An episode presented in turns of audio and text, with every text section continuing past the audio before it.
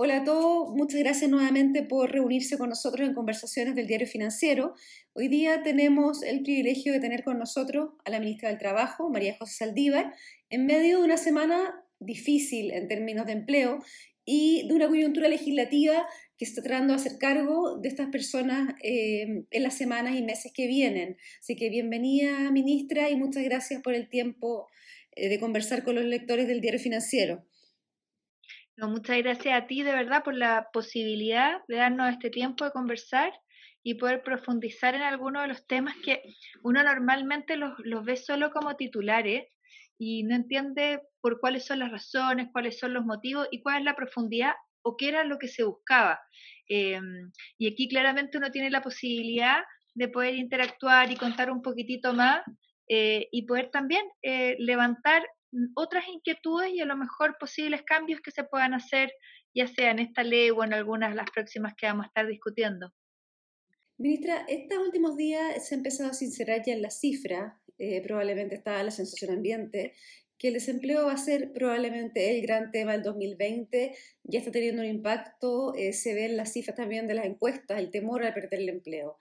De este desempleo que es inminente y que es duro, eh, ¿Qué temas eh, usted considera que el gobierno todavía podría abordar eh, de manera de dar alivio?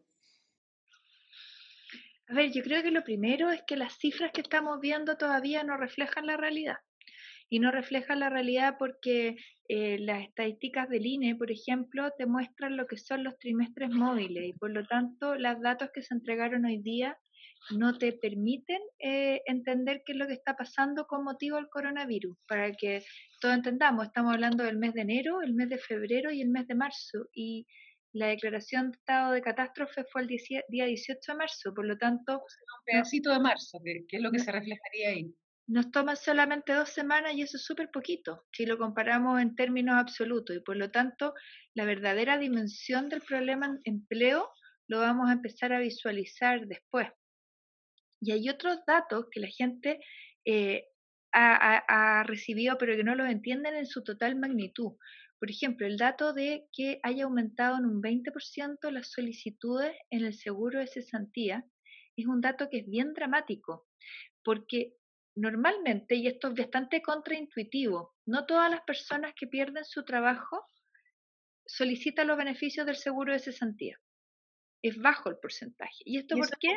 ¿No los conocen o porque no tienen suficiente ahorrado como para que sea algo relevante que les cambie su nivel de ingreso? Hay otras dos razones que son mucho más contundentes. La primera es porque normalmente una persona cuando pierde su trabajo en tiempos normales encuentra rápidamente trabajo. Muchas personas el mismo mes ya están trabajando en otro lugar y por lo tanto no tienen que recurrir a los, a los beneficios del seguro de cesantía. O los recursos que reciben por el mes de aviso o por la indemnización les alcanzan para cubrir uno o dos meses y después ya encuentran trabajo y entonces no tienen que recurrir a los fondos del seguro de cesantía. Esto que haya aumentado en un 20% en estos días, eh, el aumento de solicitud del seguro de cesantía demuestra la profundidad de la crisis. Esto quiere decir que personas que han quedado desempleadas no van a encontrar trabajo luego y no tienen la perspectiva de encontrar trabajo luego. Y esas personas van a encontrarse solamente con este beneficio y no con todo el resto de, los otros que, que, el Estado pueda entregar. Por lo tanto, la situación es bastante más compleja y tenemos que hacernos cargo de ella. Y por eso mismo, cuando nosotros hablamos de que cerca de 500.000 chilenos se acogieron a la suspensión, es una buena noticia en el sentido de que evitamos que 500.000 chilenos perdieran su fuente de trabajo y tengan ingresos por otra vía y que una vez que haya terminado esta crisis, tengan un puesto de trabajo que los esté esperando. Em, entonces, bueno, es una mirada distinta. ¿Cuál es el total que tú crees que podría acoger esta alternativa a la suspensión en un escenario, em, digamos, optimista? ¿Cuánto sería la cantidad de personas que se podrían acoger finalmente en el total a, a, un modo suspendido que, como dices tú, es mucho menos duro en términos sociales porque los espera un trabajo y porque además se han pagado sus cotizaciones en el intertanto?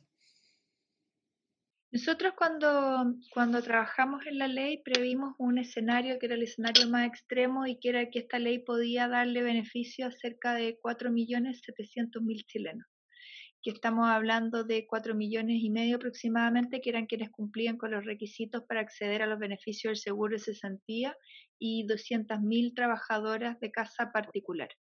Ahora, eso era el escenario más, mm, más extremo, obviamente, eh, pero además nosotros, y, y, que todos estuvieran prácticamente todo el periodo con esta suspensión, nosotros lo que estamos viendo es de que las suspensiones pueden ser por periodos más cortos de tiempo eh, y pueden ir cambiando. Eh, y por lo tanto no necesariamente este universo de medio millón de trabajadores se van a mantener suspendidos durante toda la crisis y puede ser que entren algunos y salgan otros. Por lo tanto, esto va a ser un escenario que puede ser bastante móvil. Ahora, se ha sumado al tema del desempleo eh, el factor migrante estos últimos días. cuéntanos un poco ahí qué están pensando en específico y cómo eh, dar soluciones a sectores que no siempre tienen, eh, no tienen los papeles a 100% al día, no han pagado eh, una serie de imposiciones, etc. A ver, lo primero y que es bien importante es que todos los derechos laborales y los derechos en materia de seguridad social, por lo general no hay ninguna distinción respecto de la nacionalidad. Por lo tanto, el solo hecho de que yo tenga un contrato de trabajo y que yo tenga mis cotizaciones al día me entregan exactamente los mismos derechos si soy nacional o si soy extranjero. Y esto es bien importante tenerlo presente, puesto que los requisitos para poder acceder a la ley de protección al empleo son requisitos que son bastante flexibles, son, son requisitos eh, bastante bajos, que es tener solamente tres cotizaciones continuas anteriores a la declaración de, de suspensión o tener dos declaraciones eh, dos cotizaciones en, eh, en, el último periodo más eh, una, una, una, antigüedad en 12 meses. Por lo tanto, permite que muchas personas puedan acceder a este beneficio. Pero dicho sea eso, por cierto, tenemos la realidad de muchos trabajadores que llegaron a Chile con la perspectiva de poder tener un, un, mejor pasar y que estaban en toda esta tramitación, ¿no es cierto?, de regularización de sus papeles, de buscar trabajo, y ahí la alternativa que nosotros hemos encontrado es la alternativa a través de eh, lo que son los otros em, eh, sectores informales que ya estaban eh, registrados en nuestro país o em, otro tipo de ayudas que se están dando a nivel de las municipalidades. Pero la verdad que es muy difícil poder llegar a personas que no están formalizadas en cuanto a em, personas que viven en nuestro país, es decir, eh, en cuanto a turistas. Eh, ¿De cuánto, estimas, tú este universo de personas que están en Chile para trabajar, que no necesariamente están regularizadas eh, de acuerdo a, los estándares que le permiten pedir la protección, pero que son una población vulnerable y que están teniendo más dificultades para volver a sus países, por una serie de razones?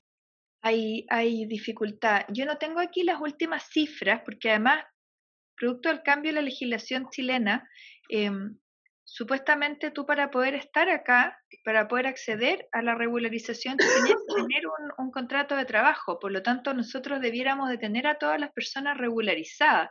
Y durante el año pasado se había dado este proceso de regularización de trabajadores. Em, por lo tanto, es bien difícil poder saber con exactitud quiénes son los que nos están quedando fuera de esta regularización, porque son personas que, que, no necesariamente las tenemos registradas. No sé si me explico. Y eso hace que sea todavía mucho más difícil poder llegar a ellos con todo lo que es la protección del Estado. Ahora, también vemos que se ha producido eh, con bastante intensidad la vuelta a sus países de orígenes. O sea, hemos visto gran cantidad de personas alojando fuera de los consulados o, alojando en ciudades fronterizas buscando poder acercarse a sus países en, eh, medio de toda esta, esta pandemia. ¿Qué otros sectores, ministra? Porque el, gobierno eh, ha cubierto bastante a las pymes, al, empleo, em, ahora a los trabajadores que boletean, eh, también ahí está la preocupación, se está tramitando esta, esta ayuda de emergencia a personas que no tienen ni un tipo de ingreso. ¿Qué sector le queda fuera y le preocupa? O sea, nos quedan hartos sectores que tenemos que hacernos cargo. Por ejemplo, en cuanto a los trabajadores dependientes, tenemos todos aquellos que eran que tenían contratos de trabajo anteriores al año 2002, que esa fe es la fecha en la que se crea el seguro de cesantía. Y si yo tenía un contrato anterior al año 2002 y yo no eh, me quise incorporar voluntariamente, yo no tengo protección del seguro de cesantía. Y estamos hablando principalmente entonces de personas que llevan muchos años en un mismo lugar de trabajo, que son por lo general personas mayores, que por lo tanto eh, es difícil poder reconvertirse y que en este momento están sin la protección del seguro de cesantía y que estamos nosotros viendo de qué manera podemos eh, encontrar alguna, algún mecanismo para poder llegar a esas personas. Tenemos también toda la realidad de los cuentas propias que no emiten boletas de honorario y que no están en una situación de vulnerabilidad social, que a través de el, el ingreso de emergencia familiar a todas las personas del 60% más vulnerables, uno puede llegar, pero tenemos personas que son, por ejemplo, los colectiveros, o tenemos los feriantes, o tenemos los dueños de los kioscos, que no emiten boletas de honorario, que no son informales, que no necesariamente están en, la, eh, en una situación de vulnerabilidad social y que todavía no estamos pudiendo llegar a ellos. ¿Y esos dos grupos qué se puede hacer con eso? Porque el, en los dos grupos el problema es, en el caso de los anteriores 2002, yo imagino que eh, están registrados, hay una manera relativamente fácil de llegar a ellos. Sin embargo, las personas que trabajan, como dices tú, colectivero, eh, gente de los kioscos, es súper difícil eh, unir en torno a una política pública un montón de gente que por definición han decidido estar en el, en el margen de ella. Claro, pero es que además también esto aquí es súper complejo porque le podemos agregar otra dificultad más, y es que no todas las regiones de nuestro país están afectadas de la misma manera. Entonces uno, por ejemplo, podría ver que todo lo que es el rubro del transporte se ha visto mucho más afectado en determinadas regiones o en determinadas localidades que en otras. Eh, y el tema, por ejemplo, de la pesca artesanal o el tema de la feria. Eh, y entonces, eh, ¿cómo uno puede llegar a estos grupos? Es súper difícil y ahí lo que hemos estado buscando es con los ministerios sectoriales poder ver cuáles están, son las necesidades y ver de qué manera uno puede acercarse para ahí poder plantear no soluciones como por grupo, sino que buscar algún mecanismo en la que tú puedas hacerte cargo de esta, de esta carencia de ingreso, que es lo más complejo, que es lo que estamos viendo hoy en día a nivel de la familia. Estamos hablando con María José Saldiva, la ministra del Trabajo, que nos está eh, poniendo al día sobre qué sectores se falta por avanzar en materia de, protección del empleo y de preocupación en, los meses que vienen. Ministra, una pregunta que uno, que uno se hace al escucharla sobre la, ayuda entre ministerios intersectoriales es qué tan a, prueba y qué tan listo está el Estado para enfrentar eh, esta serie de políticas públicas que finalmente dependen mucho de su eficiencia en la entrega de los beneficios, en la digitalización, de manera que las personas no vayan presencialmente, ¿Cómo eh, ha visto usted esta modernización del Estado a la luz de una exigencia tremenda y desde muchos factores? Bueno, ha sido un, desafío enorme y además que fue, y lo creo que nos pasó a todos, no solamente el sector público, como, como esta necesidad de ponerse al día en lo que es los usos de, las tecnologías eh, de manera bastante rápida. Nos pasó, por ejemplo, con los temas de pago de pensión. Eh, nosotros tenemos ahí un universo de personas que por lo general no están bancarizadas, ¿no es cierto? Nuestros adultos mayores. Y tenemos muchos que eh, no les gusta el tema de eh, los medios tecnológicos porque no confían en ellos o porque no saben usarlo. Y en estos días en que hemos tratado de buscar justamente los mecanismos de bancarizarlos para evitar que vayan presencialmente a cobrar sus pensiones, hemos tenido que vencer bastante reticencia que se ha podido dar. Esto acá, yo creo que el análisis que hemos tenido es que em, hemos ha, habido muy buena disposición para tratar de encontrar soluciones. Eh, hemos tratado de usar la creatividad bastante para poder buscar las maneras más eficientes eh, siempre hay espacios de mejora y siempre todo podría ser muchísimo mejor y aquí la idea es ir sacando lecciones después de cada una de eh, las implementaciones que se hacen. Pero, por ejemplo, hoy día vemos que todo el pago de, del bono COVID-19 que se hizo a través del IPS se, se efectuó de una manera bastante bastante aceptada, eh, todo lo que se está haciendo con la ley de protección al empleo, con las dificultades que tiene una ley que se implementa de un día para otro. Eh, hemos logrado llegar de manera bastante también oportuna. Si hay que, no hay que olvidar que esta ley se aprueba el día 6 de abril y hoy día ya se están depositando los primeros subsidios. Eh, y tuvimos, o sea, en menos de un mes se, se, levantaron los sistemas, se hicieron las solicitudes y ya se comenzó a pagar los subsidios. Por lo tanto, yo creo que hay un enorme espacio de mejora, pero em, hemos cumplido. Eh, eh, todavía hay mucho, mucho lo que se puede mejorar, pero, pero quiero ser bien clara en que, en que el balance es que, es que el esfuerzo ha sido enorme y, que los resultados eh, También. son resultados que, o sea, es que no quiero decir porque siempre, siempre hay problemas y siempre todo puede ser mejor, pero, pero son resultados que, que nos permiten decir que las cosas se han hecho correctamente. ¿Y cómo, cómo se ve la discusión del de, el ingreso de emergencia, esta especie de ayuda a las personas más vulnerables que no tienen ni un tipo de ingreso? Eh, se ha enredado un poco en el, en el Congreso, hay sectores pidiendo eh, que se eh, extienda más allá de tres meses, que sea un periodo más largo, que el monto sea mayor. ¿Cómo se ven las perspectivas legislativas de, de esa ayuda que también es, es va, se va a transformar en urgente pronto? Ah, es que yo creo que aquí el tema está, es que tenemos que entender que todo el paquete de proyectos eh, que, que dice en relación con la pandemia, hay que entenderlo de manera integrada y complementaria. Cuando uno piensa que cada proyecto es una cosa aislada, uno siempre le puede parecer que se podría hacer más, que es insuficiente, que no es por el, el eh, que no cumple con las expectativas, pero cuando uno va sumando la cantidad de cosas que se están haciendo entre los distintos grupos y la forma en la cual se está tratando de abarcar a la totalidad de la población, entendiendo cuál es la realidad de nuestro país, la realidad financiera de nuestro país y cuáles son nuestra, nuestras verdaderas posibilidades, eh, uno entonces puede entenderlo de mejor manera. Y yo creo que aquí a lo mejor lo que nos ha faltado ha sido más entregar esta mirada de contexto, de conjunto.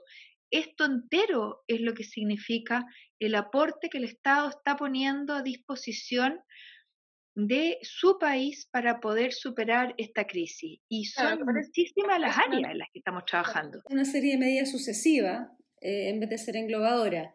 Ahora, ministra, a mí me gustaría llevarla eh, congelemos el tiempo y, y, vámonos al año pasado, cuando la prioridad y en realidad sus vocerías y su trabajo estaba súper enfocado en la reforma previsional.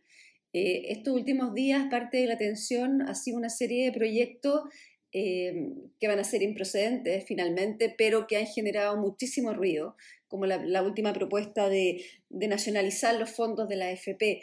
Mi pregunta es, eh, ¿Cómo está ese ambiente para avanzar efectivamente en una reforma previsional que en su minuto fue parte de un paquete social considerado clave para eh, seguir avanzando en Chile en términos de paz social?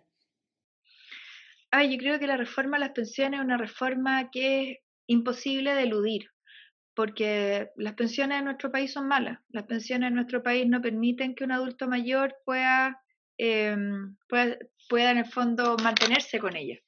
Eh, y esa es la realidad de prácticamente todos los pensionados en nuestro país. Aquí son muy poquitos los que tienen pensiones suficientes o, o, o que se escapan de esto. Y las razones son múltiples y, la, y, y en el fondo las razones tienen que ver con que los sueldos en Chile son bajos, con que hay un muy bajo nivel de ahorro, con que... Laguna. O sea, laguna, tenemos miles de razones, pero no importa cuáles sean, el, el hecho objetivo es que las pensiones son malas y por lo tanto hay que buscar un mecanismo para poder mejorar estas pensiones. Pero dicha sea eso, eh, lo que tenemos que buscar es mejorar las pensiones y no generar sistemas o generar propuestas que vayan a empeorar esta situación. Y lo que nosotros tenemos que tener claro es que el sistema de pensiones que nosotros tenemos en nuestro país es un sistema que ha mutado enormemente. Nosotros no tenemos un sistema hoy en día basado exclusivamente en el ahorro individual, porque el ahorro individual ya demostró que no funcionaba 100%, que era necesario complementarlo con eh, el aporte del Estado para aquellas personas que no alcanzan a ahorrar lo suficiente durante su vida. Y ahora nosotros estábamos planteando también eh, complementarlo con eh, lo que es este, este aporte solidario colectivo entre todos quienes cotizamos. Pero lo que sí está también demostrado absolutamente es que en nuestro país un sistema en el cual sea de reparto, un sistema en el cual no se, prior, no, no se no se potencia lo que es el esfuerzo de las personas, tampoco funciona, porque el sistema de reparto que tenía nuestro país se modifica y se cambia después de más de 20 años de análisis de la insuficiencia que tenía. Si el análisis, el sistema de reparto chileno, la primera comisión que lo que, dice que no funciona es del año 64. Por lo tanto, volver a un sistema en el cual eh, tengamos un mecanismo que sea absolutamente elitista, que sea un sistema que no garantice pensiones a las personas en relación a su esfuerzo y que genere desincentivos para cotizar, la verdad es que no, es no conocer la historia. Ahora, suponiendo que, tuviéramos este, este proyecto que, mezcla eh, algunos puntos de solidaridad entre los que cotizan y algunos puntos de cotización individual adicional, ¿qué tan viable es pensar en una cotización, un aumento de cotización fuerte en un escenario donde vamos a tener un desafío en términos de empleo eh, y de situación económica en general, eh, que hace difícil pensar que esa, esa proyección de, de, aumento de cotización pueda ser eh, viable en el corto plazo. En el corto plazo, absolutamente. No, no, hay que ser, hay, que mirar lo que está pasando en el país y ver cómo se están poniendo muy cuesta arriba todo lo que es eh, la economía en nuestro país, la viabilidad eh, de las empresas. Y por cierto, aumentar los costos en este minuto es un, un tema que es absolutamente imposible. Pero nosotros sabemos también que esta crisis va a pasar eh, y que vamos a necesitar tener un tiempo para reactivar y para volver a, salir adelante, pero luego de eso es importante tener claro de que hay que aumentar la tasa de cotización. Yo creo que uno de los puntos en los cuales tenemos seguridad y hay certeza entre todos los actores es que una cotización de un 10% eh, para financiar 30 años de sobrevida es absolutamente insuficiente y que por lo tanto hay que aumentarla. Pero es cierto que hoy día no están las condiciones para poder implementar un aumento de la tasa de cotización tal como lo estábamos discutiendo antes y a lo mejor entonces la gradualidad hay que extenderla muchísimo más. Y finalmente, para terminar, eh, ministra, mañana es el Día del Trabajo. Es un día normalmente bien emblemático eh, para su cartera, generalmente es un día donde se, se pone sobre la mesa una serie de, de, peticiones, de proyectos, de exigencias, incluso de frustraciones. ¿Qué tiene este primero de mayo? ¿Qué, ¿Qué, mensaje y qué sello debería tener un primero de mayo en medio de una pandemia? A ver, yo creo que es un, es un primero de mayo que nos debe llamar a reflexionar y es un primero de mayo que nos debe llamar a buscar entre todos eh, propuestas de cómo enfrentar el mundo al trabajo de una manera distinta en estos tiempos de pandemia, con mucha solidaridad, con mucha conciencia de que mis, mis actos afectan al otro. Yo creo que es una oportunidad para plantear cambios en la forma en la cual estamos haciendo las cosas eh, y de mirar las cosas de una manera distinta y también volver a dimensionar y volver a revalorizar ciertas cosas de una manera diferente como las hacíamos en, en, otros momentos. Em, es una oportunidad para conversar, es una oportunidad de verdad para oírse eh, y para poder encontrar puntos de encuentro en estas soluciones, que uno muchas veces comete el error de creer que sabe cuál es la solución o cuál es el camino, pero los caminos se construyen, no, no se imponen. Y en términos personales, esta pandemia, ¿qué deja como reflexión? Eh, a diferencia de otras personas, el teletrabajo como ministro es difícil, eh, es un desafío, es casi imposible abstraerse de una serie de actividades, pero ¿cómo ha sido este periodo? Es un, es un periodo diferente, es un ministerio diferente que hace un par de meses. Sí, es un ministerio absolutamente distinto y en lo personal, bueno, obviamente que no he podido aplicar eh, trabajo a distancia, he tenido que estar todos los días en, eh, aquí, en, terreno, porque las demandas y las necesidades son muchísimas. Em, y la verdad es que además de eso, eh, estamos en permanente contacto con las necesidades de las personas y viendo y buscando los mecanismos justamente para poder eh, encontrar esas conexiones y encontrar los mecanismos y los, y los caminos para poder tratar de, dar respuesta a, las inquietudes que están teniendo las personas. Em, yo la verdad que me siento profundamente afortunada en, lo que me ha tocado vivir en este periodo, por las cosas que he logrado eh, trabajar, por las cosas que, he podido aportar, eh, por el equipo que me acompaña eh, y también por las oportunidades de familia que, que, he tenido. O sea, el apoyo de mi familia y el apoyo de mis hijos, que son todos chiquititos, ha sido absolutamente indispensable para poder estar acá. Em, y la verdad es que, que, lo veo como, como, una oportunidad, lo que decía antes, para revalorizar aquellas cosas que son realmente importantes. Bueno, muchas gracias. Hemos conversado con la ministra Saldívar. Eh, lo espero en una siguiente conversación de EFI. Le agradezco, ministra, por el tiempo, toda la suerte en lo que viene y esperemos que la próxima vez no conversemos de desempleo, sino que conversemos de un sistema previsional nuevo o de una cosa que, que nos convoque en lo positivo. Muchas gracias, ministra. Muchas gracias a ti.